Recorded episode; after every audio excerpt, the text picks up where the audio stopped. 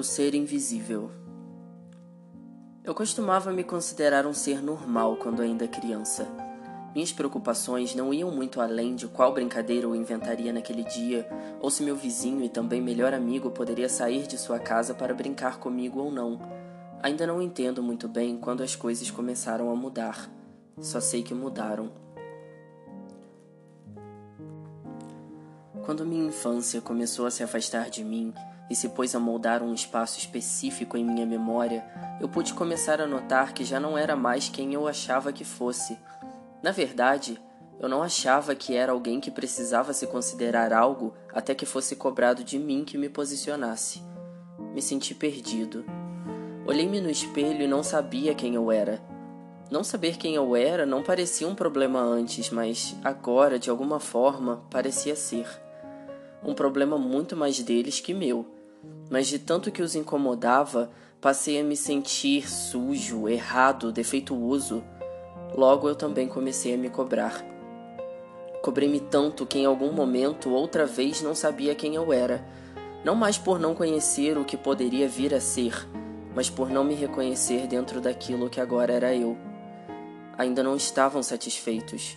Meu desconforto era aparente e demonstrar meu desconforto causava-lhes também certo desconforto.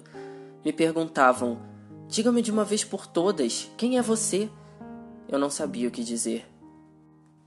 A partir deste momento, resolvi buscar dentro de mim quem era o verdadeiro eu. Perguntei à criança guardada no fundo da memória. Perguntei também ao adolescente envergonhado e escondido no canto escuro que pensava em como agiria ao voltar para a claridade. Não me respondiam, então me restava observar. Na criança, vi um desejo desproposital, porém nato, de ter cabelos grandes. Desejo nunca permitido pelos pais, que sempre informavam que não era o tipo ideal de cabelo para ela. Decidi agradá-la e permitir que meus cabelos crescessem. No adolescente, encontrei a vontade reprimida de ser diferente de todos os outros, mas que não podia, já que sabia que não era o que esperavam dele. Resolvi satisfazê-lo e passei a usar roupas fora do rotineiro coloridas, com estampas incomuns. Quando queria, usava calças. Quando queria, usava saias. Às vezes usava tênis masculinos e às vezes sapatos de salto. Fui começando a me sentir confortável com aquilo que estava me tornando. Aos poucos, entendi que finalmente poderia responder à tão esperada pergunta: Quem sou eu? Imaginei que eles gostariam de saber que eu finalmente tinha uma resposta. Me apressei para os informar. Não foi assim. Quando finalmente expus o eu que tanto me cobravam, estranharam. Olharam-me da forma mais dura e cruel que alguém poderia olhar. Riram de mim. Apontaram seus dedos em minha direção como se eu viesse de outro planeta. Tiveram medo de mim e afastaram suas crianças, que pareciam não se importar com o que viam. As alertaram de minha periculosidade. Mas que tipo de periculosidade poderia eu oferecer? Só fiz o que tanto me cobraram e agora eu era um monstro por tê-lo feito. Me enfureci. Hipócritas! Me ordenaram lhes dizer quem sou de todas as formas possíveis, e quando tento dizer, eles não querem mais ouvir? Aquele era o verdadeiro eu escondido por todo esse tempo e não deixaria mais de ser. Voltei para casa sentindo a dor de ser verdadeiro e o peso de não agradar. Depois de algumas lágrimas derramadas, adormeci.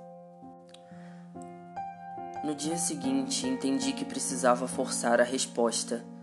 Não queria voltar a ser uma incógnita para todos e para mim mesmo. Saí de casa com certa energia recuperada e fui até eles. Escancarei um sorriso e os cumprimentei da melhor forma que pude. Não obtive respostas. Voltei a saudá-los. Nada. Resolvi gritar. Nada. Permaneci gritando o eu que tinha descoberto dentro de mim por mais alguns minutos, mas eles não me davam ouvidos. Me ignoravam. Por quê? Será que não podiam me ouvir? Fui até eles e caminhei por entre cada um. Seus olhos se desviavam de mim. Sacudi os braços, pulei, esperneei, dancei, fiz tudo o que consegui pensar. Entretanto, seus olhares não se encontravam com os meus. Não podiam me ouvir e tampouco me ver. Era como se eu não existisse mais.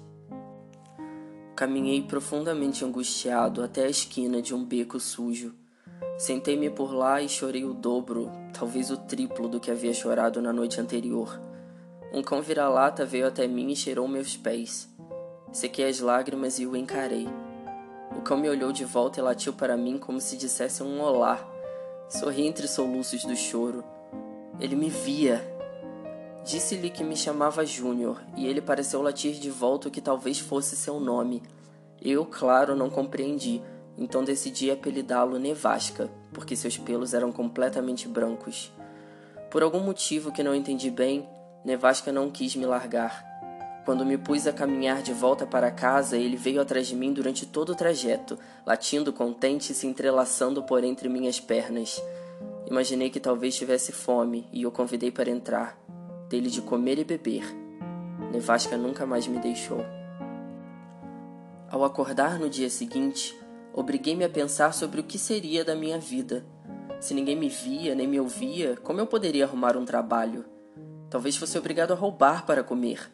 Ninguém no mercado aceitaria o pagamento de alguém que aparentemente não existe. Tentei falar com os vizinhos, fui de porta em porta batendo com toda a energia que me restava. Ninguém me atendia. Eu não mais compartilhava da realidade dos outros. Ser quem eu sou havia me empurrado para outra realidade. Somente Nevasca demonstrava compartilhar da minha existência. Dias se passaram sem que nada de fato grandioso acontecesse em minha vida, mas pude perceber que outros animais além de Nevasca conseguiam me ver. Quando caminhávamos juntos e sem rumo pelas ruas, ele fazia questão de convidar alguns de seus amigos sem lar para brincar e pular em minhas pernas. Certo dia, um gato extremamente bem cuidado e de coleira vermelha também veio até mim, esfregou-se em meu corpo e me tomou como propriedade sua.